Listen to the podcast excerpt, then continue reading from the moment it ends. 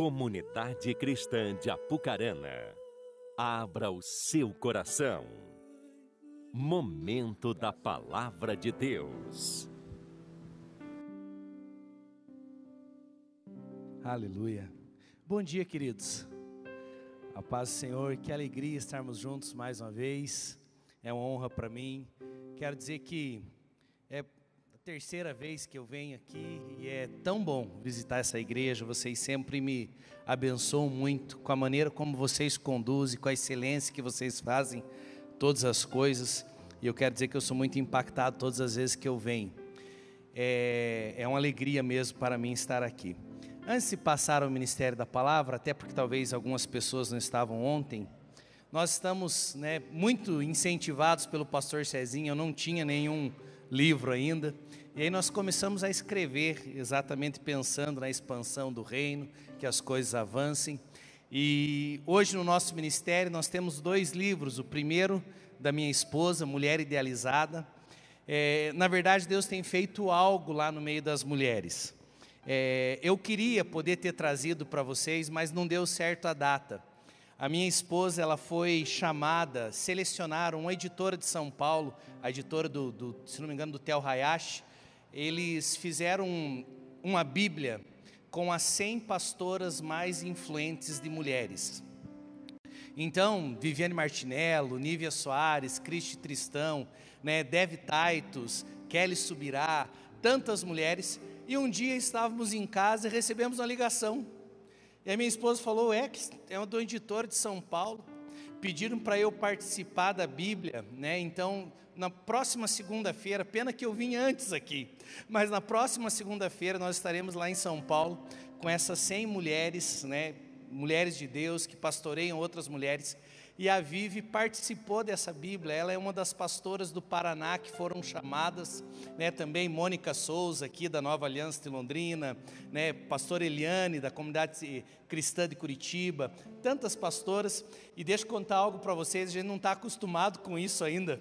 Ligaram para ela e falaram assim: Pastora Viviane, você tem que estar aqui semana que vem por lançamento da Bíblia e você pode trazer só o seu assessor de imprensa.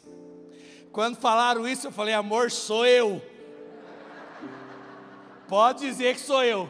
Então, hoje eu estou aqui como pastor, mas segunda-feira que vem eu sou assessor de imprensa. Vou ter que aprender a tirar foto, gente, até semana que vem. Mas fico feliz com aquilo que Deus tem feito. O Senhor é bom, né? E o que importa, o que mais mexe comigo de tudo isso, para mim foi uma das maiores coisas que aconteceu no nosso ministério. Porque eu penso nas minhas netas já, quando os meus filhos tiverem filhas, e elas puderem falar assim: puxa, tem uma Bíblia com anotações da minha avó. Veja só que lindo que é isso, né? Então estou muito feliz. E aí lançamos domingo passado esse livro Iguais Não Geram Frutos. Eu preciso contar um pouquinho da história desse livro para vocês. Esse livro já estava pronto antes da pandemia. Aliás, ele ficou pronto antes do Mulher Idealizada. Mas sabe quando as coisas não davam certo e a gente não conseguia lançar? Até que chegou um momento que eu acalmei o meu coração e falei: Deus, eu sei que esse livro para casais ele vai chegar na hora certa. E vejam só, exatamente quando nós estabelecemos um tempo de jejum na igreja, o livro chegou exatamente na semana que estávamos todos jejuando. É uma mensagem poderosa para casais. Eu e a Vivi, esse ano, por mais que você me olhe muito jovem, né? Eu só estou careca e gordo, mas eu sou jovem. Eu faço 25 anos de casado já com a Vivi, esse ano. Namoramos, começamos a namorar muito cedo, casamos cedo. E nós demoramos, o Cezinha contou isso aqui na sexta-feira, mas eu ganhei dele. Ele disse que demorou seis anos para engravidar. Nós, na verdade, demoramos nove anos. E, na verdade, a Vivi ela tinha feito alguns votos secretos. Ela tinha uma pessoa que amaldiçoava muito ela e amaldiçoava os filhos e dizia: quando você tiver filho, você vai passar por isso, por isso, por isso. E aí a Vivi, ela pegou e tomou uma decisão. Ela falou assim: se isso vai acontecer quando eu tiver filhos, então eu não terei filhos. E aí ela cerrou o seu útero com uma decisão, com um voto secreto que foi feito. Quando casamos, o desejo de vir filhos foi mútuo, mas nós não conseguíamos ter. E esse livro conta a história como que nós conseguimos entrar em acordo, em oração, remover algumas coisas que estavam no interior dela. E é interessante o quanto que o nosso casamento avançou. Nós entendemos as diferenças do homem e da mulher. E quando nós entendemos as diferenças, nós começamos a avançar. Uma das coisas que os casais mais sofrem é que eles querem que mudar o cônjuge para que o cônjuge se torne igual a ele. E aí fica buzinando no ouvido do cônjuge, mas queridos, homem e mulher, eles são muito diferentes. E não é a mulher falar que vai fazer o homem mudar, e não é o homem falar que vai fazer a mulher mudar. Mas quando nós entendemos as nossas diferenças e cada um cumpre o seu papel, nós nos tornaremos subfrutíferos. Então, ele tem a semente e ela tem o útero. Os papéis são diferentes e está tudo bem. Por que, que está tudo bem? Porque iguais não geram frutos. É uma mensagem poderosa. Vou contar só um último testemunho desse livro, porque não pude, né? Ontem já tinha acontecido algumas coisas, então não quis me alongar muito. Nós fizemos esse livro num editor em São Paulo. Quando eles começaram a correção do livro, a pessoa que foi responsável pela correção, já fazia muitos anos que ele tentava ter filho e ele não conseguia ter filho. E ele começou a corrigir o livro, então ele começou a ler. E à medida que ele lia, ele chegava na sua casa e falava: Amor, eu li isso, li isso, li isso, li isso. E sabe o que foi lindo? Antes dele terminar a conclusão da revisão de todo o livro, ele e a sua esposa engravidaram. E aí eles ligaram para nós falaram: Estamos felizes porque a mensagem de vocês já alcançou fruto antes dela estar impressa. Então eu tenho certeza que, principalmente depois de uma pandemia onde casais sofreram tanto, essa mensagem chega no tempo certo, chega no tempo profético. Custo de cada livro é 25 reais. Se você levar os dois, né, fica por 40, tá bom? Que Deus abençoe e que realmente essa palavra possa edificar o coração de vocês. Vai, meu ajudante. Isso aí. Eu quero trazer uma palavra ao seu coração, agora como pastor.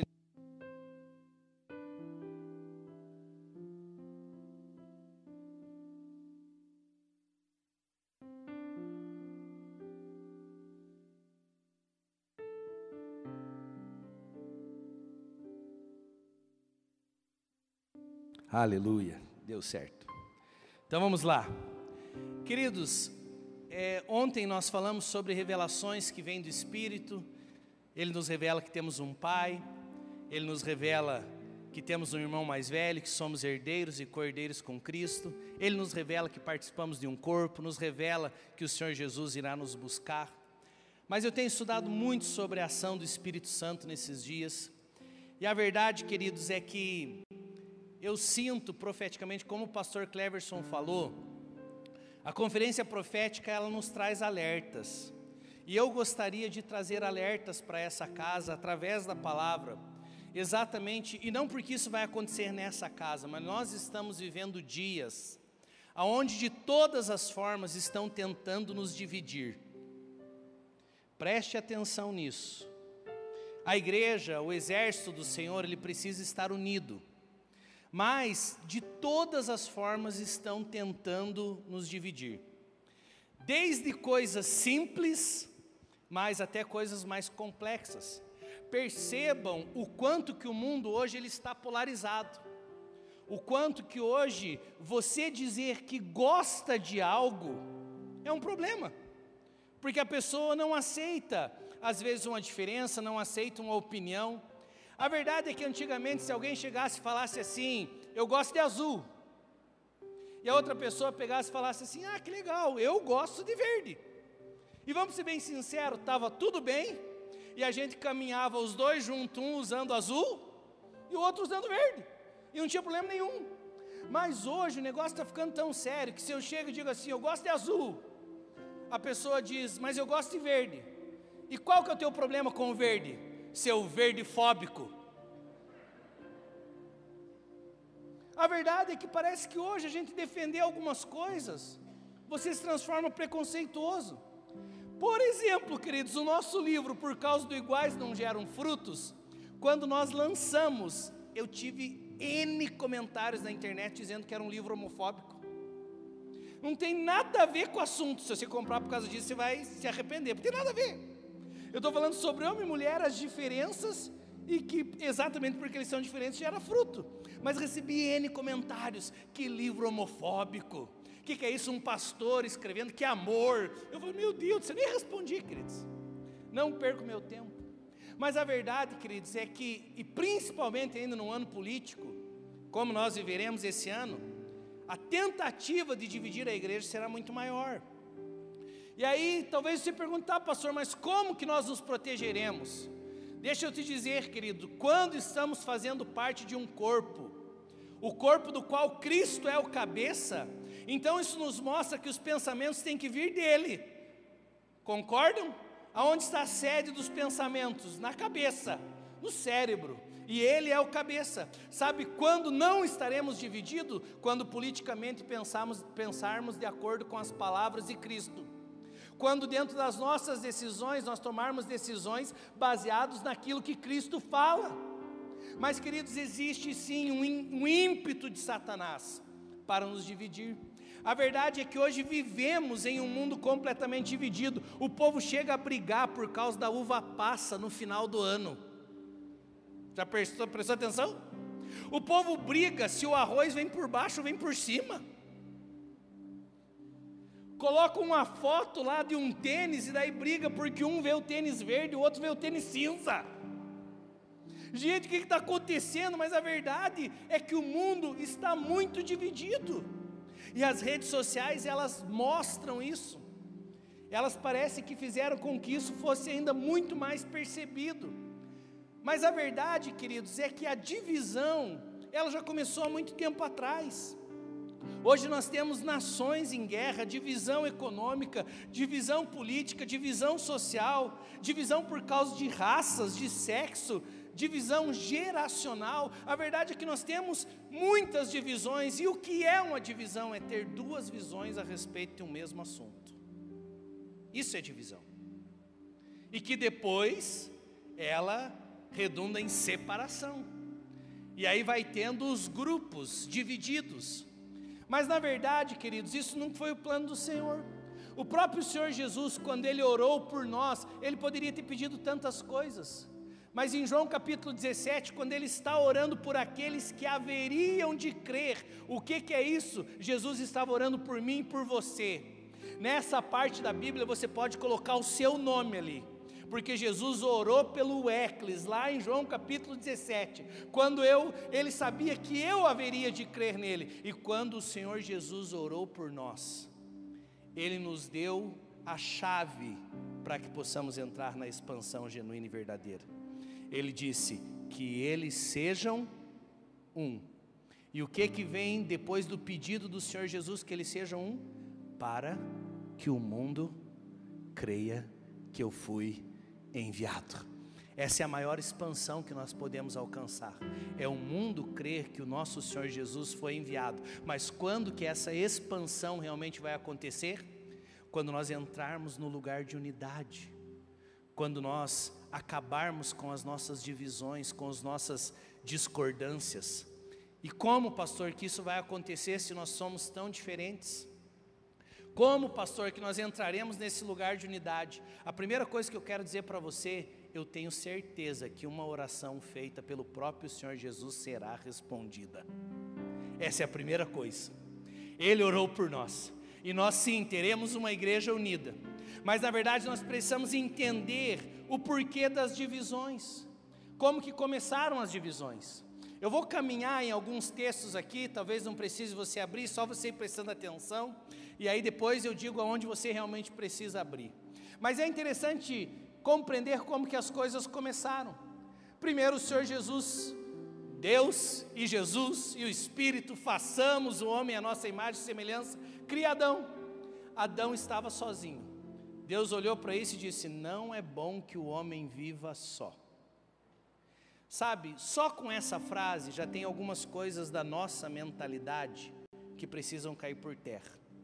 Não é bom que você faça as coisas sozinhos, sozinho. Não é bom que você viva sozinho. Por quê? Porque existe um acrescentar quando estamos em comunhão. Isso no casamento é maravilhoso, porque a Bíblia diz que um persegue mil, mas que dois perseguem dez mil. Quando você, dentro do seu casamento, você percebe a força que é você ter o cônjuge ao seu lado, vocês começam a perseguir dez vezes mais do que você perseguiria sozinho.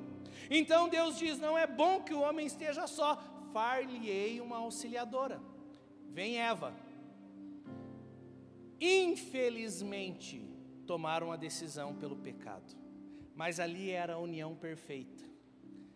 Aonde o Senhor vinha, falava com eles, e ali eles estavam em um ambiente de unidade perfeito. Mas guarde isso, o pecado veio para dividir. E quando entra o pecado, quando entra a morte, a Bíblia diz que depois eles têm dois filhos, Caim e Abel. E guarde bem isso: Caim significa adquirir um varão, Caim significa possessão, posse. E Abel significa sopro. A Bíblia diz que o homem ele era o barro. Deus pegou o homem do barro, mas quando soprou sobre ele, teve vida.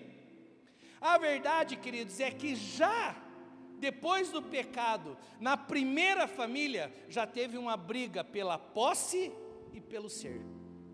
E infelizmente o ter matou o ser. E essa foi a primeira divisão que aconteceu. A posse matou o ser. E sem perceber, pessoas hoje entram e estão divididas exatamente porque não respeitam o ser. E as posses, aquilo que eu conquisto, está acima. E por isso que hoje as nações elas têm tantas divisões econômicas.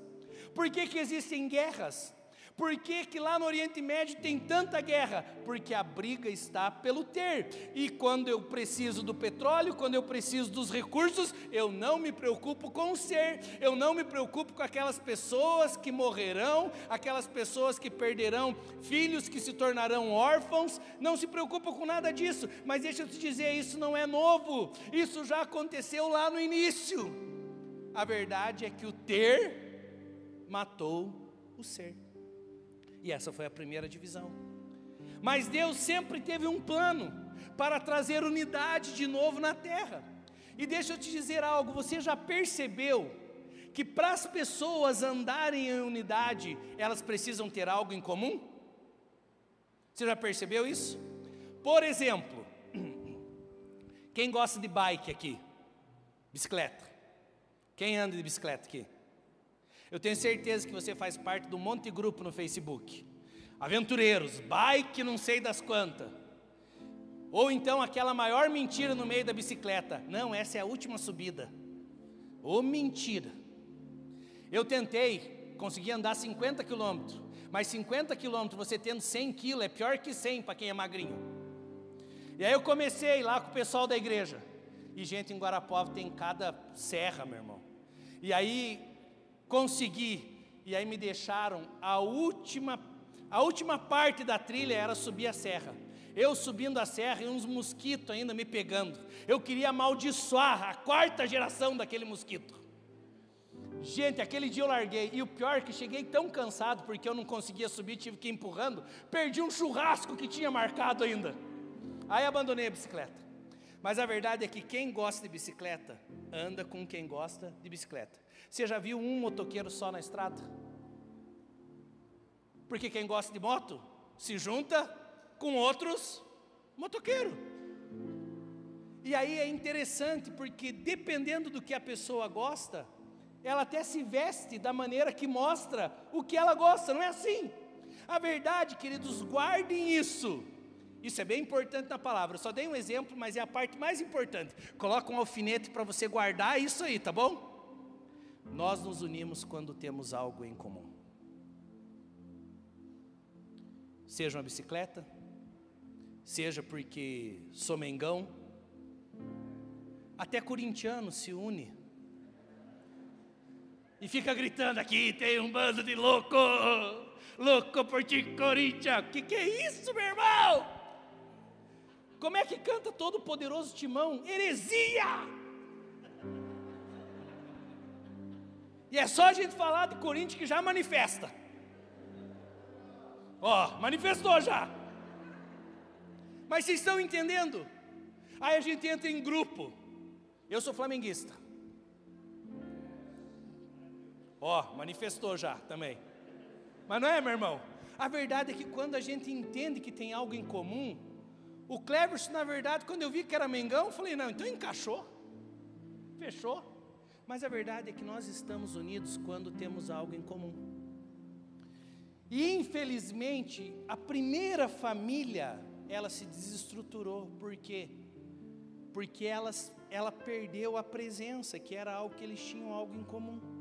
Quando o pecado entrou, aí veio o ter e matou o ser. E aí, queridos, a humanidade ela foi se envolvendo no pecado. E aí chega um momento onde Deus separa Noé. Eu já preguei aqui, né, quando a pomba não volta, falei sobre a arca, não preciso explicar muito sobre Noé. Mas aí Deus separa Noé. Porque o que que Deus queria fazer a partir de Noé? Unir mais uma vez famílias. Porque estava num ponto que o homem e eles se casavam, se davam em casamento, a, a estrutura familiar tinha sido completamente destruída. Então Deus separa. Deus separa Noé, Deus separa a esposa de Noé, separa os filhos de Noé e a esposa dos filhos. Presta atenção, Deus não levou a sogra. Tô brincando, tô brincando. Tô brincando. Tem que estar unido com a sogra também. Tá bom? Mas nesse momento, Deus separou. E aí Deus pegou e colocou todos na arca. E qual era o objetivo? A partir da saída da arca, começar uma família em unidade mais uma vez. Uma família unida. Mas aí o que acontece? Guarde isso, a origem das nações veio a partir de Sem, Cão e Jafé. Cã e Jafé. Aí vem a origem das nações. Mas infelizmente, Noé, quando desce da arca, estava com saudade do produto da vida ele planta, e veja a saudade do homem, porque ele chegou a plantar, esperar o negócio acontecer, e aí quando deu a uva, ele foi lá, bebeu, se embriagou. E entrou o pecado mais uma vez. Quando entrou o pecado, teve divisão. Por quê? Porque aí um filho, Cã, viu a nudez do pai, e dois cobriram. E a partir disso era para ter três nações abençoadas nós já não temos três nações abençoadas. Nós temos duas nações abençoadas e nós já temos a nação de Cã, que é amaldiçoada. E mais uma vez começa a divisão. E o plano de Deus de ter uma família unida, mais uma vez por causa do pecado, acontece a divisão. E é interessante, queridos, porque a partir de Cã, dessa nação amaldiçoada, dessa descendência amaldiçoada, a Bíblia fala de um homem chamado Nimrod, que era poderoso em palavras, que era um homem forte, um grande guerreiro, e ele, esse homem tem uma grande ideia, o espírito de Nimrod. Ele diz: Vamos construir uma torre que ela chegue até o céu. Ou seja, vamos alcançar a Deus com as nossas próprias forças. E veja só, pela primeira vez, mesmo ele fazendo parte da nação amaldiçoada, ele consegue uma certa unidade. Ele consegue que todas as pessoas se unam em torno de algo comum. O que eles tinham em comum? Vamos construir uma torre que suba até os céus, que chegue até os céus. Aí a Bíblia diz que Deus vem e vê isso, e o Senhor faz declarações poderosas ali. O Senhor vem e quando vê essa torre que era fora do propósito de Deus, mas que aqueles homens estavam unidos em torno de um mesmo propósito, ou seja, eles tinham algo em comum. Eles podiam ser diferentes, ali talvez tinha pessoas debaixo da descendência de Sem, debaixo da descendência de Jafé e debaixo da descendência amaldiçoada de Cã mas eles decidiram a mesma coisa. E quando eles decidiram a mesma coisa, Deus veio, olhou e falou: Eis que o povo é um. Expansão. Expansão. Não haverá restrição para aquilo que eles intentarem fazer. Percebe a força da unidade? Como é bom e agradável que os irmãos vivam em união, ele é como óleo que desce sobre a cabeça, sobre a barba, sobre a orla dos vestidos, das vestes, e ali o Senhor ordena a bênção e a vida para todo sempre. Mas eh, o problema aqui é que o propósito não era o propósito de Deus, mas mesmo não sendo o propósito de Deus, o próprio Deus disse: como o povo é um, como eles estão unidos, como eles têm algo em comum, então não haverá restrição para aquilo que eles intentarem fazer. Agora veja que interessante, quando Deus olha para isso, a maneira que Deus quebra isso, a maneira que Deus separa tudo isso, é trazendo a divisão das línguas. Então, eles, o que eles tinham em comum? Eles tinham o mesmo idioma. Eles falavam a mesma coisa. E porque falavam a mesma coisa e não estavam divididos na sua linguagem, eles conseguiram então começar a construir algo. Aqui tem um princípio interessante. Todas as vezes que nós quisermos construir, avançar em algo, nós não podemos estar divididos na nossa comunicação. Se nós estivermos falar, falando coisas diferentes, e deixa eu te dizer, isso são coisas importantes, porque às vezes o pastor Deus traz um, algo ao coração, e aí ele chega com um grande projeto e diz assim, por exemplo, irmãos, esse lugar está pequeno, Deus me deu uma visão e nós iremos para um outro lugar e vamos construir e vamos comprar um terreno grande e vamos conquistar a Pucarana para o Senhor Jesus. E ele traz aquilo. E aí no meio do povo começa, mas por quê? Tá tão bom. Esse lugar pequenininho é mais gostoso. Cuidado com as comunicações no nosso meio. Porque se falarmos a mesma coisa, se tivermos em comum a nossa linguagem, nós conquistaremos tudo o que quisermos, porque o povo é um e não haverá restrição para aquilo que intentarmos fazer. Mas se permitirmos sementes de comunicações de incredulidade errada entrarem no meio da igreja, e deixa eu te dizer, isso não funciona somente para a igreja, isso funciona no seu casamento, isso funciona na sua família, isso funciona no teu trabalho. Comunicação, falar a mesma coisa, faz com que a gente possa alcançar coisas novas. E aí o Senhor, sabendo, mas não era propósito dele, o Senhor dividiu as línguas. E ali nós temos o principal ponto de divisão das nações, que até hoje é muito difícil. Temos a divisão das línguas. Agora, aquilo que eles tinham em comum, eles não têm mais. E agora o povo então é totalmente diferente. Nações abençoadas, nações amaldiçoadas vários idiomas, várias línguas, eles não têm mais como estarem unidos. Eles não têm mais como cumprir um propósito. Mas agora, queridos, vale a pena você abrir no texto comigo. Abra comigo em Joel capítulo 2. Lembra que eu falei que para que estivéssemos unidos, para entrarmos nesse lugar de unidade, nós precisamos ter pelo menos uma coisa em comum. Agora eu preciso explicar qual era o contexto aonde esse versículo ele foi escrito. Queridos, eles não tinham a presença do Espírito Santo liberada sobre todos do jeito que temos hoje. A verdade é que eles a presença de Deus, ela se manifestava somente em um lugar sobre a arca da aliança, entre os querubins tinha um lugar desde o princípio, o tabernáculo, aonde o Senhor se manifestava. Depois o Senhor se manifestou no templo, mas tinha um lugar específico onde a presença de Deus se manifestava. E o que eles não entendiam eram profecias como essa.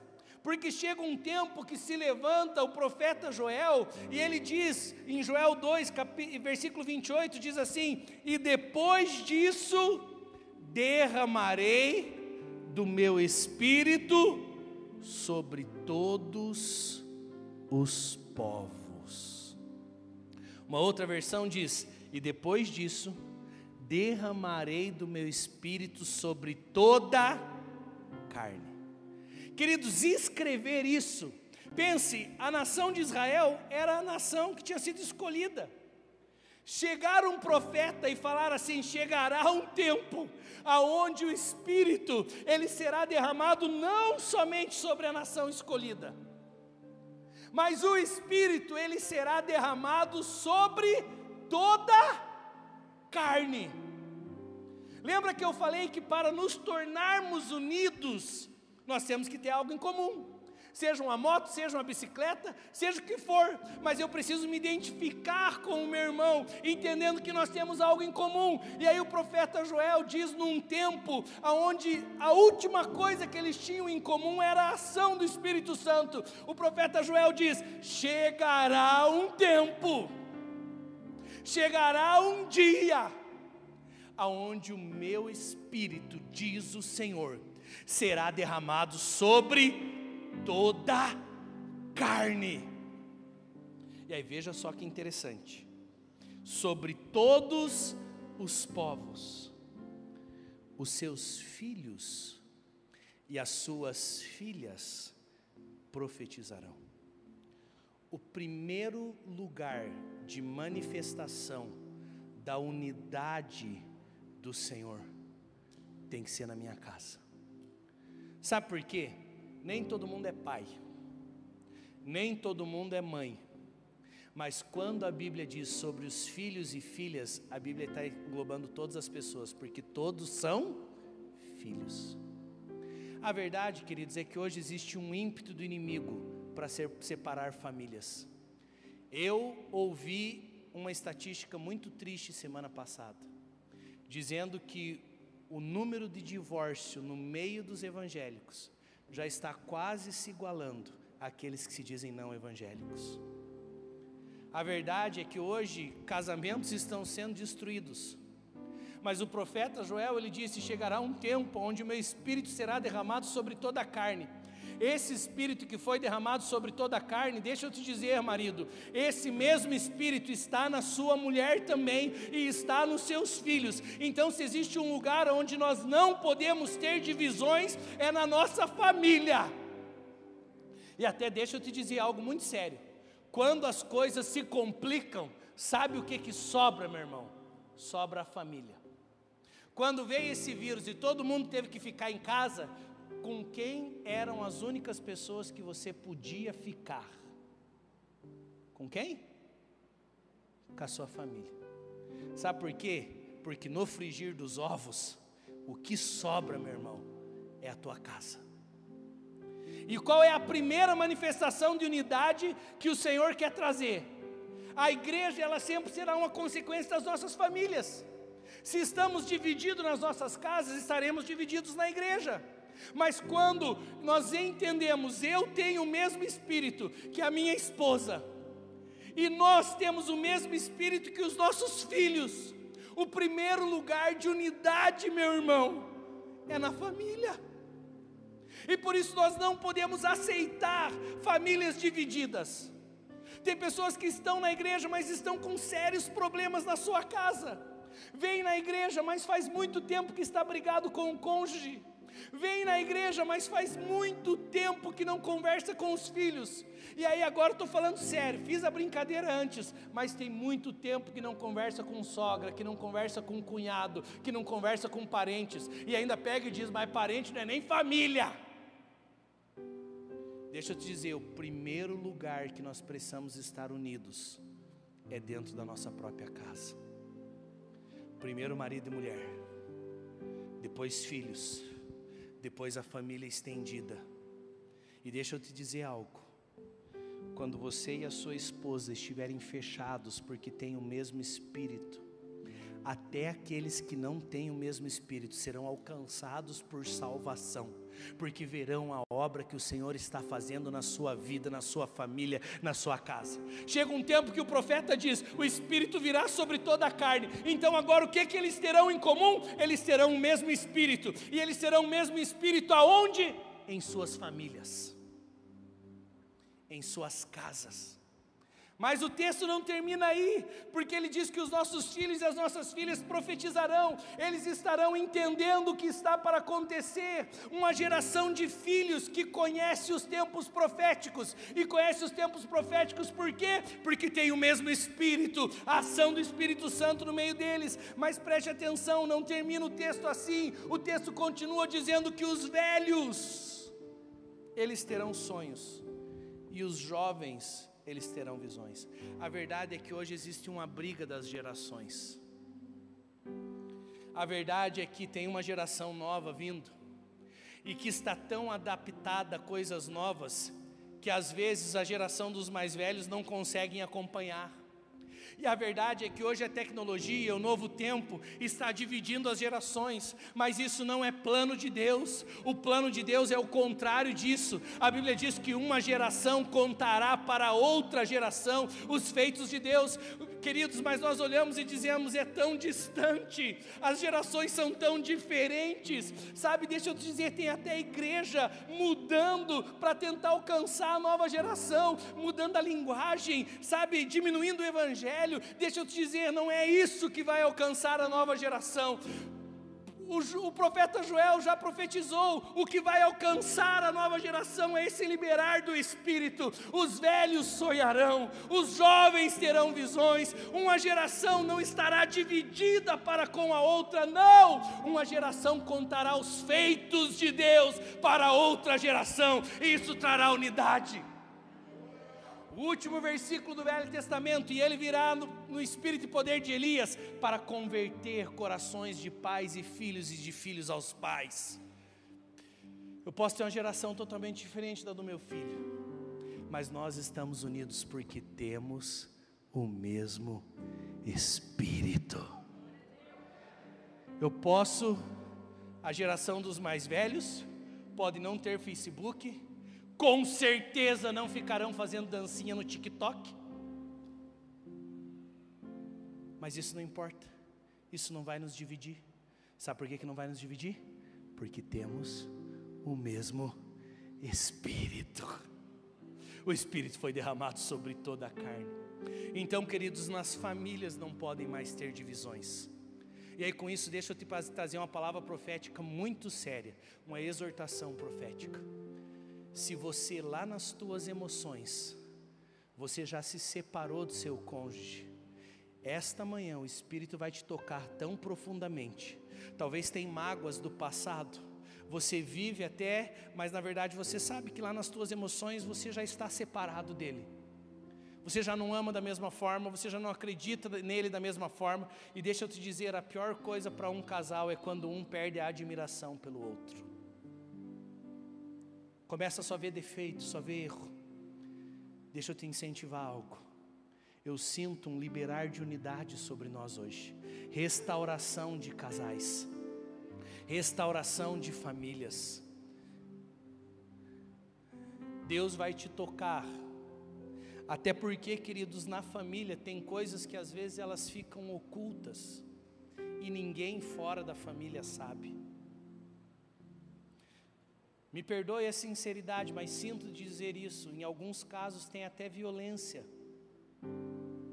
Em alguns casos tem até agressões verbais. E às vezes nós vivemos sem lidar com isso. Mas quando nós chegamos diante da ação do Espírito Santo que sonda até a mente de Deus, então conhece todas as coisas que acontecem nas profundezas da nossa família, ou nós permitirmos a ação do Espírito Santo, ou nós nunca viveremos a unidade que Ele quer que vivamos. Agora, quando eu na minha casa eu me abro para o agir do Espírito Santo, toda desunião será quebrada e virá um espírito de unidade sobre nós, e vocês começarão a conquistar coisas como família, não estaremos divididos na nossa família. Por quê? Porque temos algo em comum, temos o mesmo espírito. Não estaremos nem na igreja, nem no nosso dia a dia divididos nas nossas gerações, porque mesmo de formas diferentes, os velhos sonham, os jovens têm visões, mas quem que dá sonhos, quem que dá visões? O espírito. Então é ele que une as gerações. Então podemos estar unidos. E o texto também não termina aí. Ele diz: Até sobre os servos e sobre as servas eu derramarei do meu espírito.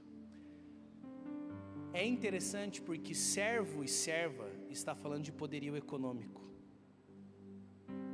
Se tem um servo, tem um dono, tem um patrão. E a verdade é o quanto que o ter divide a humanidade desde o início. Mas quando nós entendemos que temos o mesmo espírito, o que eu tenho ou o que eu deixo de ter não me divide mais com meu irmão. E sabe, queridos, a coisa que eu acho mais maravilhosa é a igreja porque na igreja nós estamos todos no mesmo lugar, e é só você olhar no estacionamento de uma igreja. No estacionamento da igreja vai ter o carro importado, vai ter a bicicleta, vai ter a moto. Sabe por quê? Porque se temos o mesmo espírito, não importa o que temos financeiramente, e as questões financeiras não nos dividem mais. Aqui não importa a nossa cor. Aqui não importa. Vocês viram que hoje aqui, quando o irmão foi começar, chamou o irmão de negão? Isso lá fora é um absurdo. Mas na verdade existe um carinho e existe o mesmo espírito. E aí isso não machuca. Sabe por quê? Porque esse tipo de coisa não pode nos dividir. Vocês estão entendendo? E foi tão interessante ter acontecido isso no começo do culto que eu falei, ah, já deixou a deixa para eu pregar? Ficou tranquilo? Mas na verdade, quando existe amor, quando existe o mesmo espírito, esse tipo de coisa não magoa.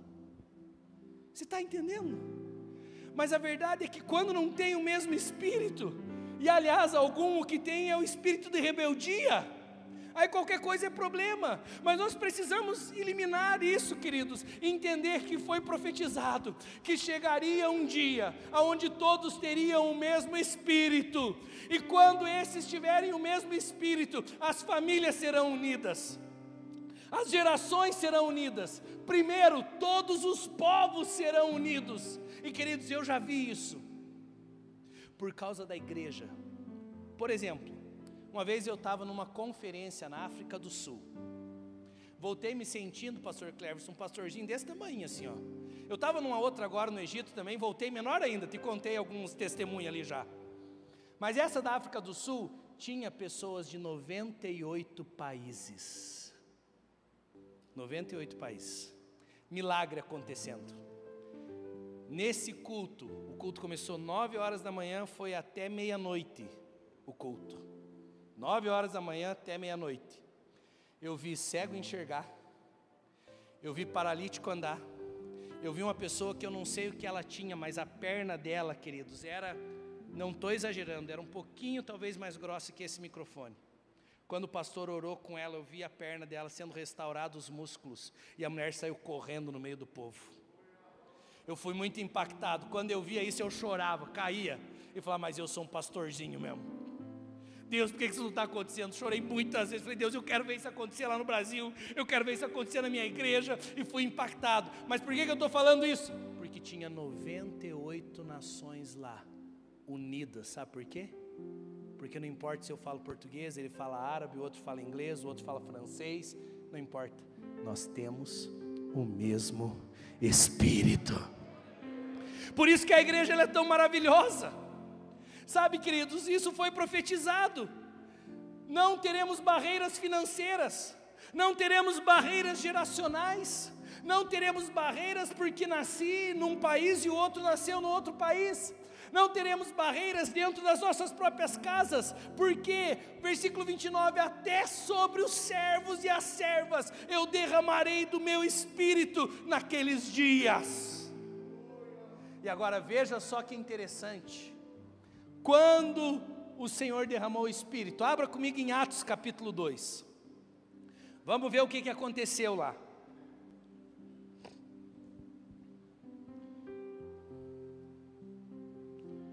Em Atos capítulo 2. Vocês sabem, já falei isso ontem também. Estavam todos reunidos num só lugar. Eles estavam com um só propósito. Qual era? Fiquem em Jerusalém, no lugar de oração, até que do alto vocês sejam revestidos de poder. Vocês são completamente diferentes, mas quando vocês forem revestidos pelo poder, vocês terão algo em comum. E aí veja só, depois que isso acontece, a Bíblia diz que veio, eles estavam reunidos num só lugar, veio do céu um som como de um vento impetuoso. E qual foi a primeira coisa que apareceu na cabeça de cada um? Que, que apareceu na cabeça de cada um? Vamos lá? Quando o Espírito foi derramado, o que, que apareceu? Língua de fogo. Presta atenção, meu irmão, que isso é massa. Torre de Babel. Deus veio, olhou e falou: eles estão com um propósito que não é um propósito do meu coração, é um propósito humano. O que, que eu vou fazer com eles? Eu vou mexer na língua deles. Eles terão cada uma língua diferente. Quando o Espírito foi derramado, Deus olha para esse e diz: Agora é o meu propósito, agora é aquilo que eu quero.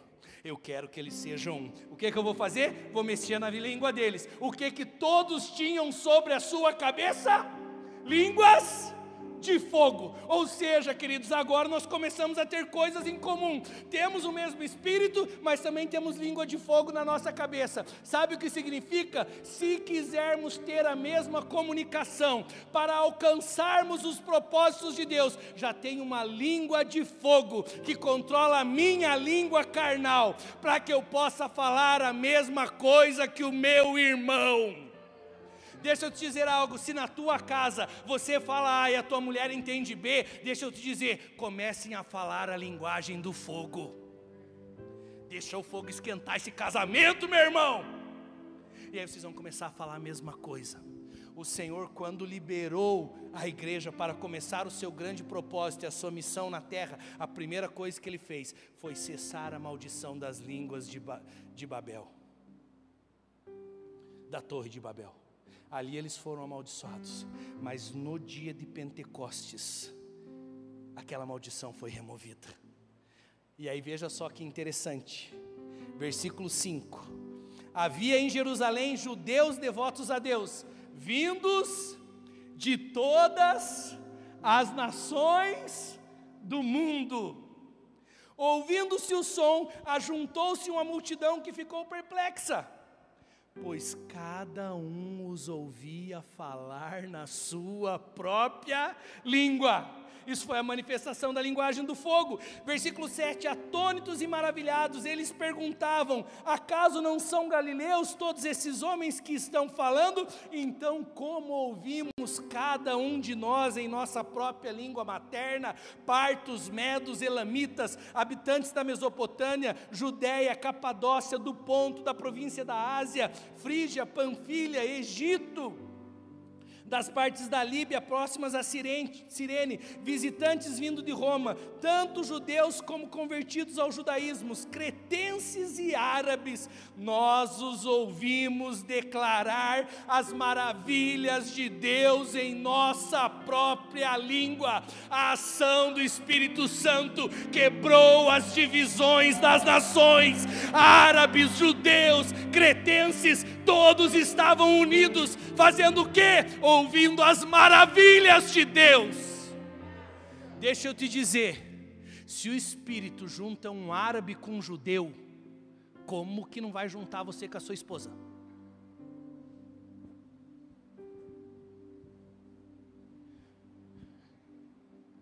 Como que não vai aproximar você dos seus filhos?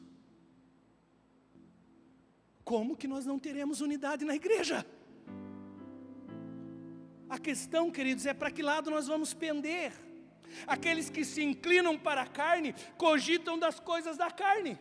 Mas aqueles que entendem têm uma língua de fogo sobre mim, e eu me inclino para o Espírito, então eu cogitarei das coisas do Espírito. Para de atacar a sua esposa somente com uma linguagem carnal. Para de desrespeitar o seu marido no meio das rodinhas das amigas isso não, não melhora seu casamento e não transforma seu marido.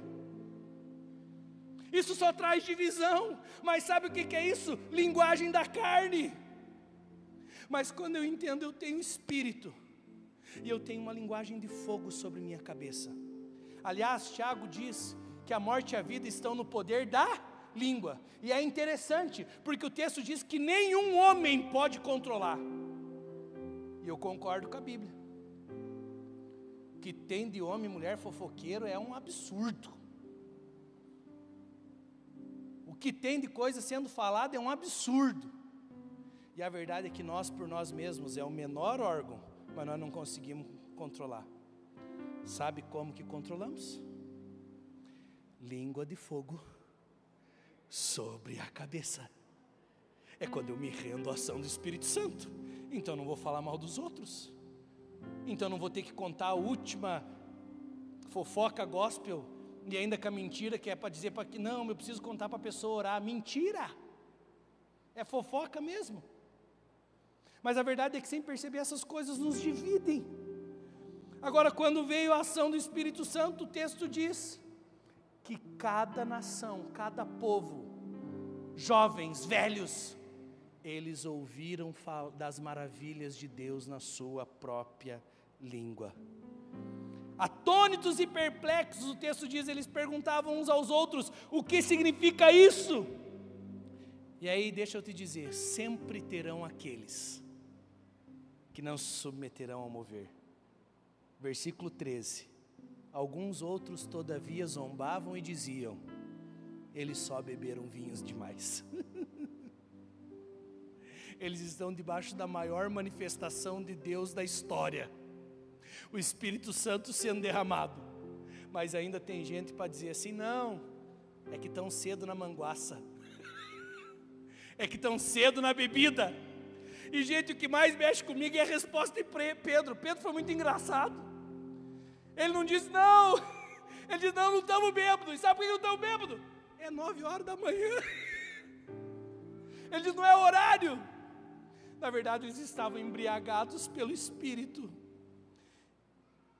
Eles tinham algo em comum.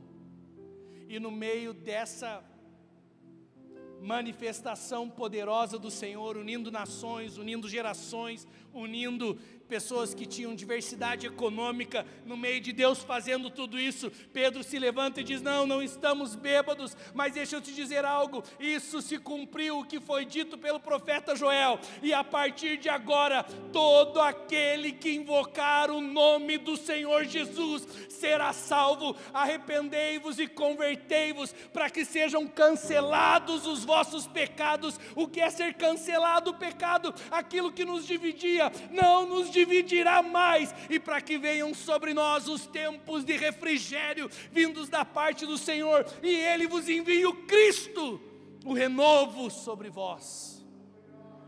Ah, foi isso que Pedro proclamou. Não terão mais divisões, não terá mais separação. A partir de agora, nós estamos salvos da maldição de ter feito mal contra o pai, Noé. Não tem mais então uma nação bendita e uma nação amaldiçoada. Todos aqueles que estiverem em Cristo serão benditos, em ti serão benditas todas as famílias da terra. Aquela maldição de Noé foi tirado, todo escrito de dívida que havia contra nós foi cravado na cruz. Nós estamos também salvos de querer alcançar o céu com a nossa própria força, como foi na Torre de Babel. Nós não alcançaremos ao céu, mas o céu, ele veio até nós através do Cristo que se fez carne, que era Deus, mas não teve por usurpação ser igual a Deus, e Ele tabernaculou-se entre nós. Estamos salvos da maldição de tentar alcançar o céu com a nossa própria força. A maldição das línguas diferentes é tirada. Podemos então falar a mesma coisa. As nações estarão sem divisão, as famílias estarão sem divisão, gerações sem divisão, servos e servas sem divisão. Só existe um lugar da terra onde isso acontece. Nesse lugar não importa onde você nasceu. Nesse lugar não importa a sua cor. Nesse lugar não importa o quanto de dinheiro você tem. Nesse lugar não importa se você gosta de verde ou de azul nesse lugar não importa muitas vezes aquilo que pensamos a respeito do mundo. Só existe um lugar, um lugar de unidade, E esse lugar é a igreja do nosso Senhor Jesus Cristo. Deu uma salva de palmas, eu achava que você ia aplaudir nessa hora.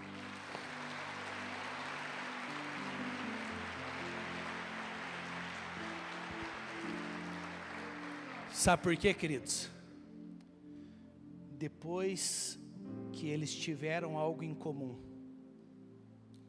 o derramar do Espírito, eles começam a ter a mesma linguagem, eles começam a ter o mesmo propósito. Qual é o propósito da igreja? Anunciar Cristo para esse mundo. A igreja precisa se levantar para dizer: arrependei-vos e convertei-vos, para que sejam cancelados os vossos pecados. E aí eles começam a movimentação da igreja. No começo eles não tinham nada em comum. Mas depois, imagina como é que começou a igreja primitiva: árabe, judeu, gente da Mesopotâmia, cretense, aí tem um monte de cidade, Panfilha, um monte de lugar e se reuniram e se tornaram igreja. A verdade é que eles eram muito diferentes. Talvez com mais, muito mais diversidade do que nós hoje. Mas eles entenderam que podia ser um, que tinha o mesmo espírito. E aí nesse texto eu quero que você abra também, com ele a gente termina. Atos capítulo 2, do versículo 41 ao 47. Os que aceitaram a mensagem foram batizados. Eles tinham o mesmo espírito, línguas de fogo sobre a cabeça, e agora eles têm o mesmo batismo. O que é o, batismo? É uma declaração que eu morri para as coisas do mundo e que agora eu vivo para o meu Deus. Que eu tinha um velho homem, mas que ele foi sepultado no batismo, e agora eu sou uma nova criatura. Então as coisas do velho homem não me governam mais, não me dominam mais. Deixa eu te falar algo muito sério, meu irmão. Tem pessoas que estão há 10 anos dizendo que caminham com Jesus, mas não sepultaram o velho homem ainda. Infelizmente, hoje tem uma mensagem satânica dizendo que pode vir até o Senhor Jesus, que Ele te aceita e você não precisa mudar nada. Claro que precisa mudar. Você não pode andar com aquele que liberta e continuar preso no pecado. E isso é ter o mesmo batismo. Três mil pessoas que foram batizadas e aí presta atenção, versículo 42. Eles se dedicavam ao ensino dos apóstolos, à comunhão, ao partir do pão, às orações. Todos estavam cheios de temor. Muitas maravilhas e sinais eram feitos pelo apóstolos. Agora presta atenção no versículo 44. Se você tiver com Bíblia, grifa. Se você tiver com o teu celular, põe destaque presta atenção. Lembra que eu falei que para que sermos pudéssemos chegar no lugar de unidade, nós temos que pelo menos ter uma coisa em comum. Agora, quando o Espírito ele vem sobre nós, ele vai nos transformando. Presta atenção no versículo 44: e os que criam mantinham-se unidos e tinham tudo em comum. Tudo. Eles eram totalmente diferentes eles tinham línguas diferentes, eles tinham pensamentos diferentes, e por causa do lugar que nasceram, das nações que nasceram, eles tinham até ódio um dos outros. Mas quando o Espírito foi derramado, eles entenderam: eu tenho o mesmo Espírito que o meu irmão, mesmo eu sendo árabe, ele sendo judeu. E aí eles foram para o ensino, foram para o partir do pão, foram para a comunhão. E aí a Bíblia diz que agora eles não tinham só uma coisa em comum. A Bíblia diz que eles tinham tudo em comum. Tudo, tudo. Antes não tinham nada, mas a ação do poder do Espírito, que eu quero chamar nessa mensagem o Espírito da comunhão Ele transformou essas pessoas. E aí veja só, vendendo as suas propriedades e bens, distribuíam a cada um conforme a necessidade. E todos os dias estavam reunidos no pátio do templo, partiam o pão de casa em casa, juntos participavam das refeições com alegria e sinceridade de coração, louvando a Deus e tendo a simpatia de todo o povo. E o Senhor, expansão, expansão, expansão, e o Senhor lhes acrescentava diariamente os que iam sendo salvos. Expansão, mas a expansão vem quando? Quando, em primeiro lugar, eu não estou na minha própria casa dividido. Sabe por que, que tem casais que nunca conquistam nada? Porque sempre estão divididos. Quando o marido traz um sonho, a mulher já joga um balde de água fria. Deixa eu te dizer, o marido ele tem a semente. Ele vai tentar lançar coisas.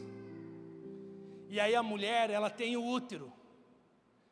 Quando a mulher ela pega uma semente e ela coloca dentro dela, ela tem o poder de multiplicar isso milhares de vezes. Presta atenção, você já viu um homem sair de uma loja e sair ligando para os amigos, dizendo: Cara, achei uma promoção de um tênis. Homem não faz isso. Homem compra o tênis quando já está terminando de acabar o dele, rebentado. E ele não sai contando para ninguém. Mas você já viu como é que é mulher? Mulher reproduz. Você já viu o quanto que Instagram de mulher é muito mais movimentado que o dos homens? Porque mulher reproduz. Mulher, quando ela acha uma promoção, ela diz: amiga do céu, louca do céu. Achei uma promoção, e no outro dia a loja está cheia, porque Deus fez a mulher assim, a mulher reproduz. Se o homem entende isso, estou pregando o livro agora, tá bom? Aí você não vai querer comprar, né? Mas é, fala sobre isso também. Se o homem entende isso, se o homem coloca uma semente de preocupação numa mulher, a mulher multiplica um estresse gigantesco para ele. Se o homem coloca uma semente de paz dela, ela multiplica paz para toda a casa. Cuidado, homem, com o que você tem colocado nas emoções e no útero espiritual da sua mulher. Você tem a semente. Um não dá certo sem o outro. Mas nós precisamos entender que aquilo que eu coloco no útero da minha esposa ela multiplica. Vou contar um testemunho para vocês em cima disso. Uma vez, eu sem dinheiro, sem recurso, e aí homem tem essas loucuras, né? A gente está quebrado, mas sonhando com um carro bom. E a mulher olha para isso e diz assim: Meu Deus do céu, não comprou leite para as crianças, onde quer trocar o carro? Mas homem tem dessas coisas, eles têm essa loucura.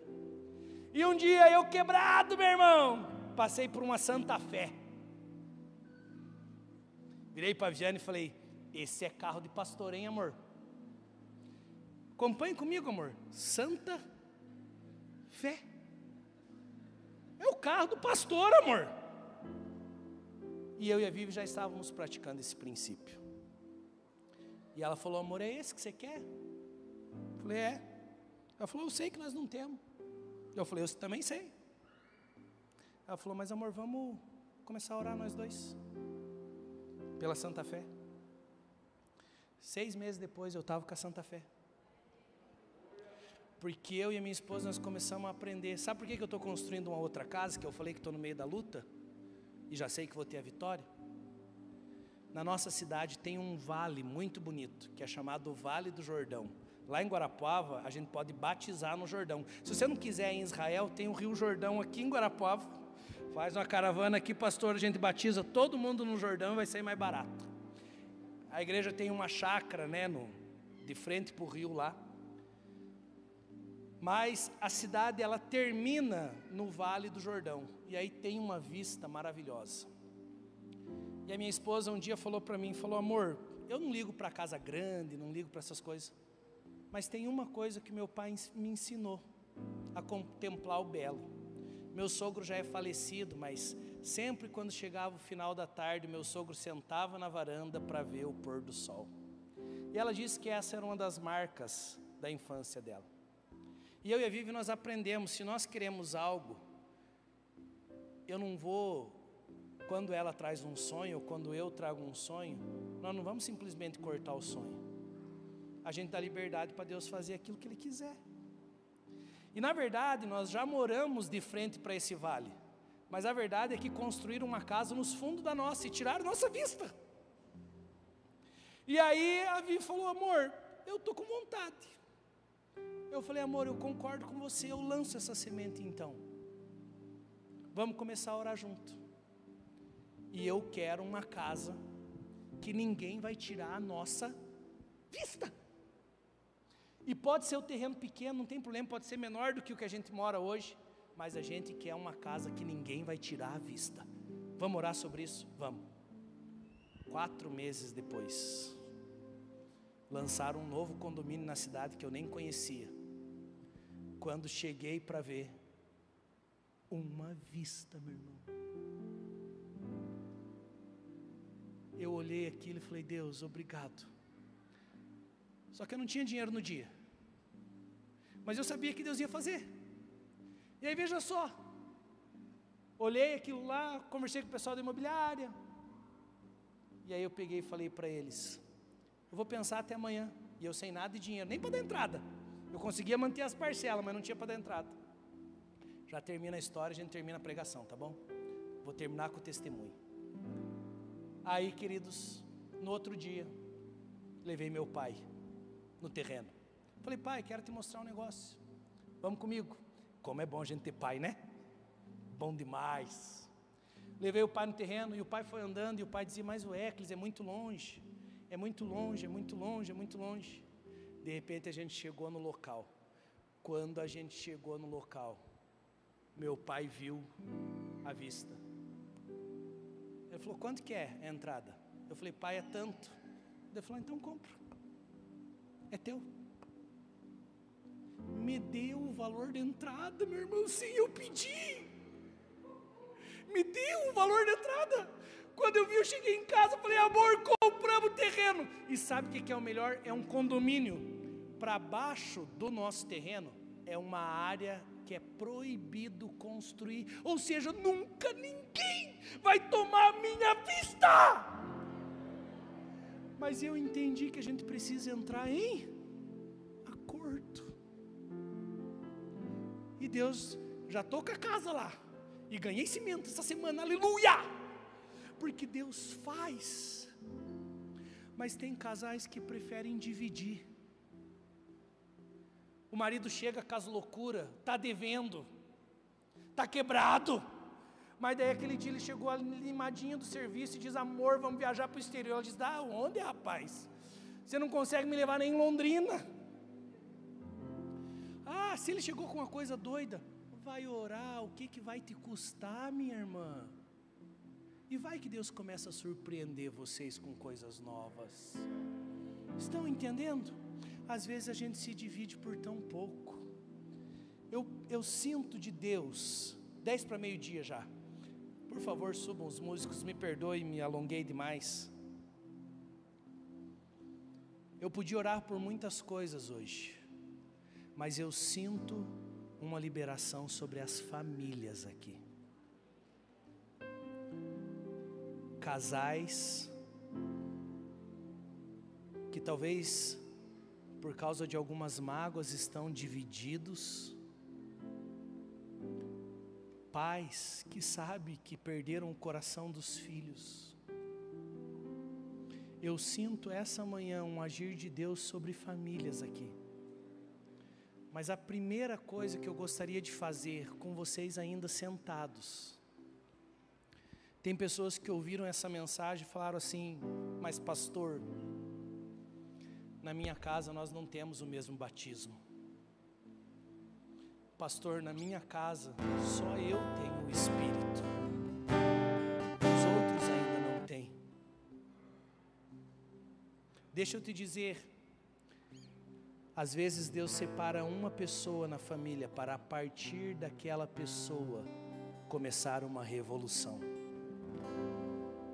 Meu pai tem coisa de nordestino, tá? Meu pai tem 16 irmãos.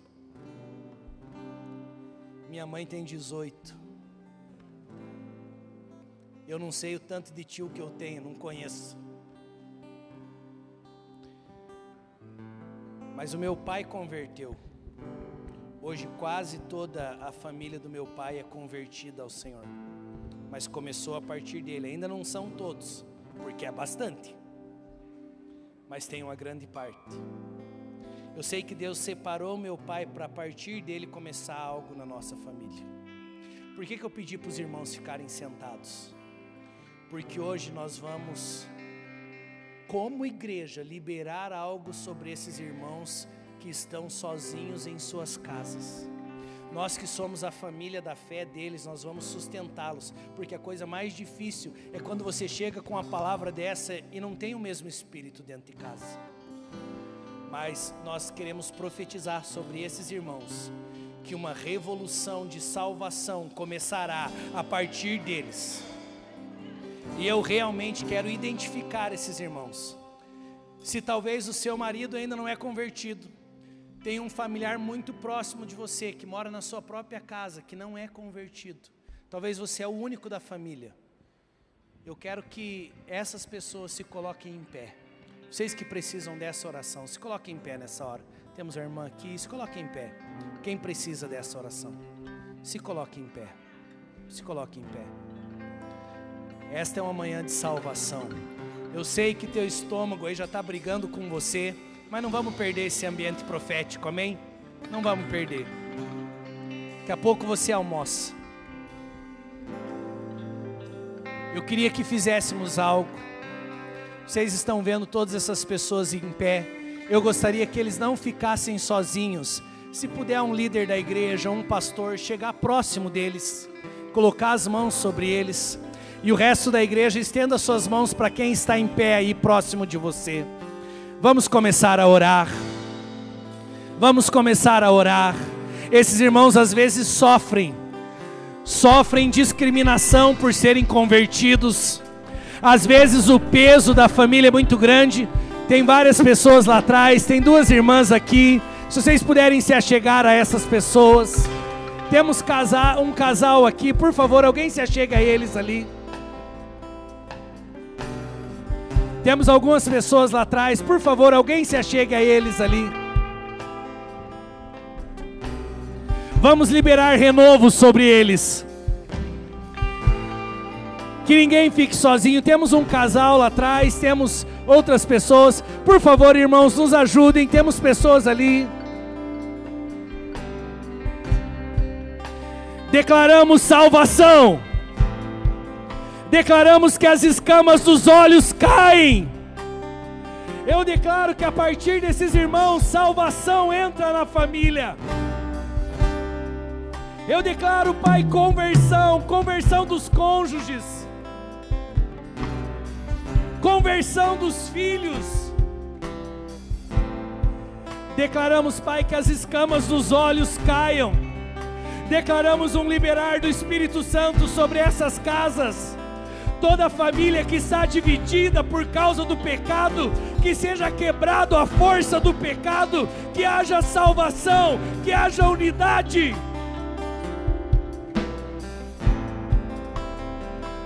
Eu declaro famílias que estão divididas por causa de vícios, por causa de, de drogas, por causa de prostituição, em nome do Senhor Jesus, por causa de adultério, seja quebrado nessa hora todo mal contra essas famílias. Declaramos salvação, declaramos salvação.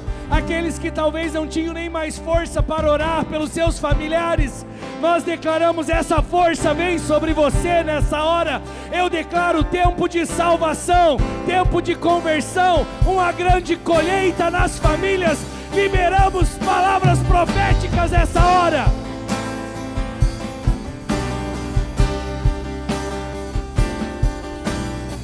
Liberamos, liberamos, liberamos salvação,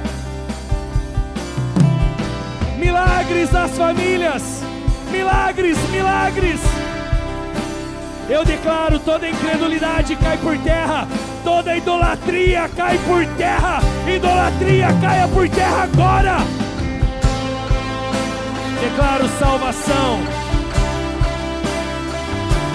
Salvação. Salvação. Uma grande colheita está vindo. Uma grande colheita está vindo. Uma grande colheita está vindo. Falamos, cremos, por isso falamos.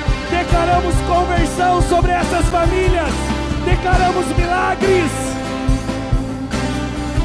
Em nome do Senhor Jesus. Em nome do Senhor Jesus. Continuamos em oração.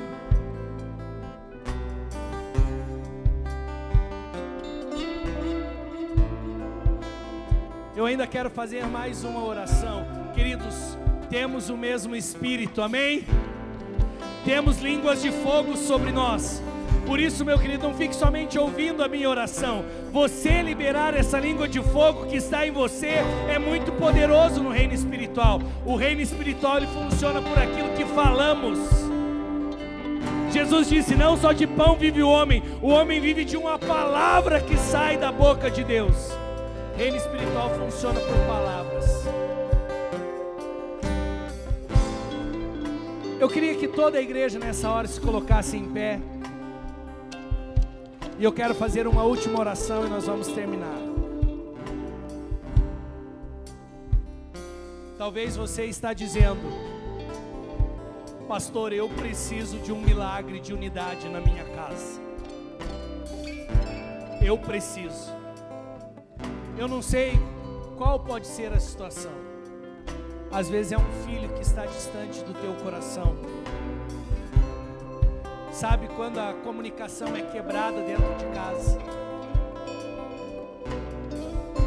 Talvez você precisa de um agir de Deus no teu casamento. Algumas coisas foram acontecendo no dia a dia do casamento. E isso está desunindo vocês.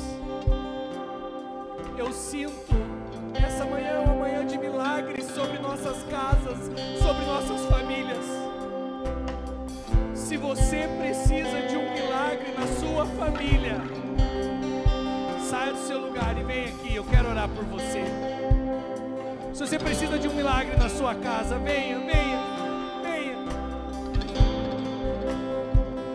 Venha, venha. Essa manhã, milagres, milagres, milagres. O filho perdido volta para casa o casamento que talvez estava a ponto de acabar é restaurado pela ação do Espírito. Saia, meu irmão, não fique pensando. Estamos em família, venha. Você que precisa, venha.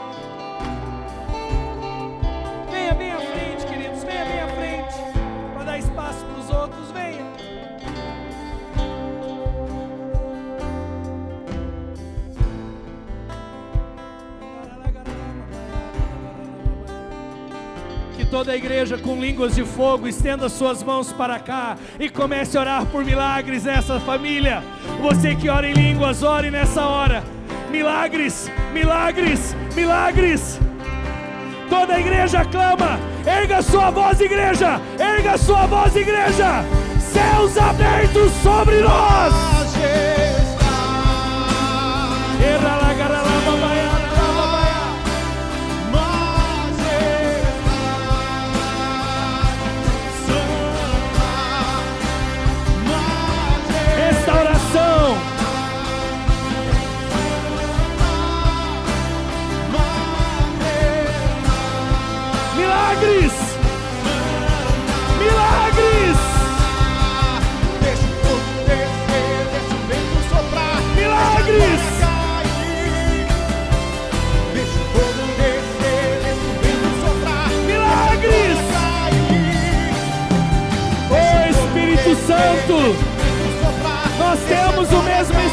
Espírito.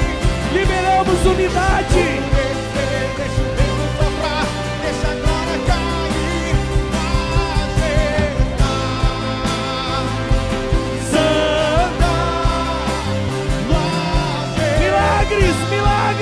Restauração familiar. Nós divididas. Ou no nosso meio não haverão separações de casais.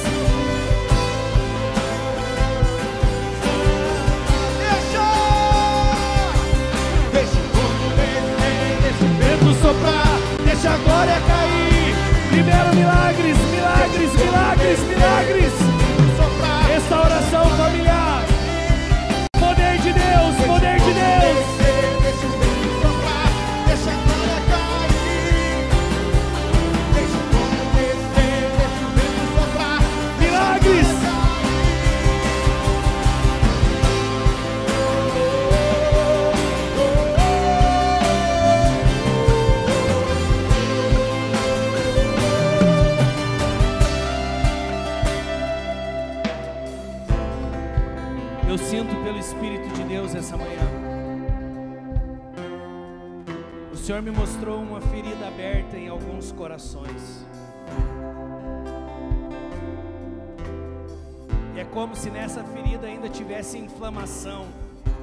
Como se ela ainda tivesse inflamada.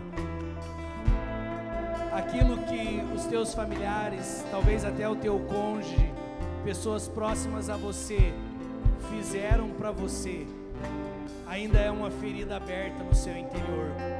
E essa ferida você não consegue se relacionar com eles do mesmo jeito que vocês se relacionavam antes.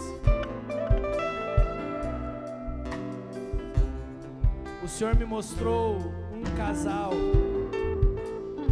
que eles tentavam se abraçar, mas no meio deles tinha uma grande ferida. E quando eles se abraçavam, cada um saía com um pouco de sangue, com um pouco de pus por causa daquela ferida. Eu sinto uma ação do Espírito hoje, curando feridas causadas por palavras que foram liberadas de um jeito errado. Talvez pais que ouviram coisas dos filhos e estão com feridas abertas no seu interior. Talvez marido e mulher que ouviram coisas um do outro e você perdeu a alegria em estar junto com ele com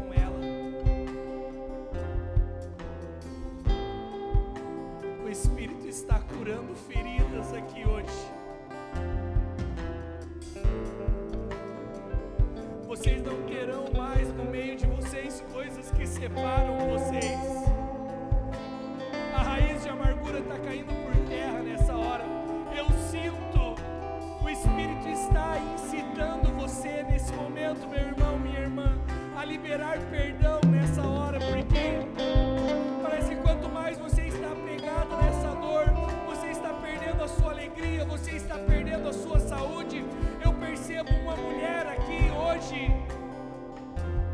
espírito de enfermidade sobre você por causa dessa mágoa. Você já foi em alguns médicos, o médico não encontrou nada, mas você não para, está doente toda hora. É por causa dessa raiz de amargura, esse trauma que está dentro de você. O Senhor está te curando nessa hora, em nome do Senhor Jesus.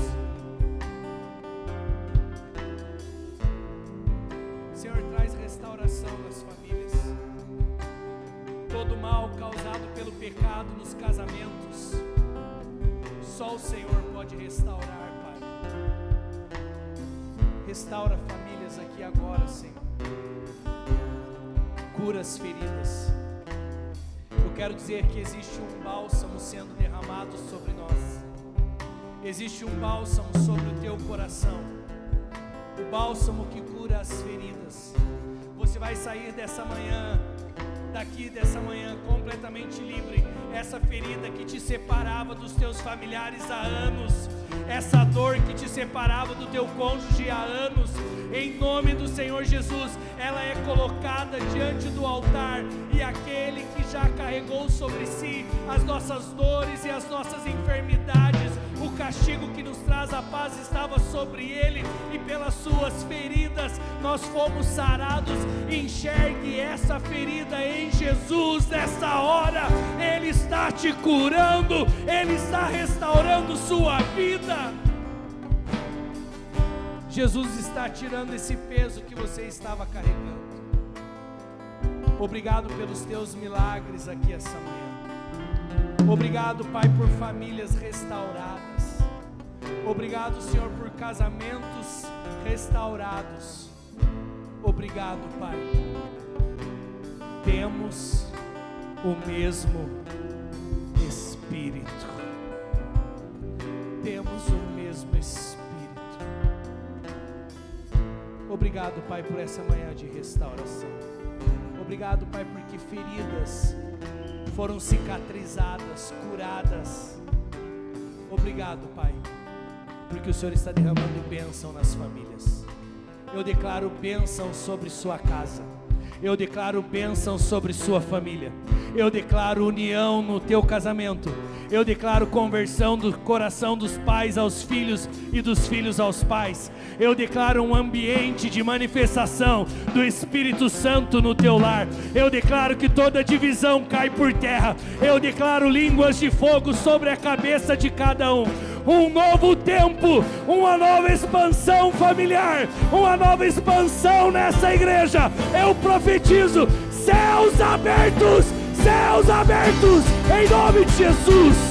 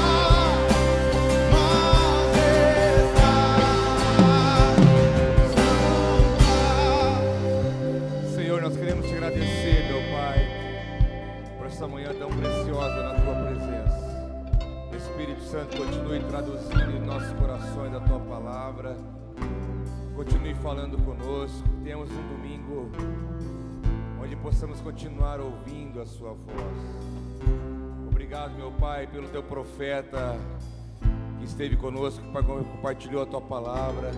Obrigado pela tua presença, pelo teu espírito, pela tua palavra. Obrigado, meu Pai. Somos agraciados por ti nesta manhã. Nós te louvamos e agradecemos. Dê uma salva de palmas bem forte ao Senhor de gratidão. Obrigado, Jesus. Obrigado, Jesus. Obrigado, Jesus. Aleluia. Obrigado, Jesus. Aleluia, aleluia, aleluia. Meus irmãos, Deus continue falando contigo até a noite. Até a noite, Deus te abençoe, te dê um ótimo domingo em nome de Jesus. Deus abençoe a todos. Shalom, um abraço.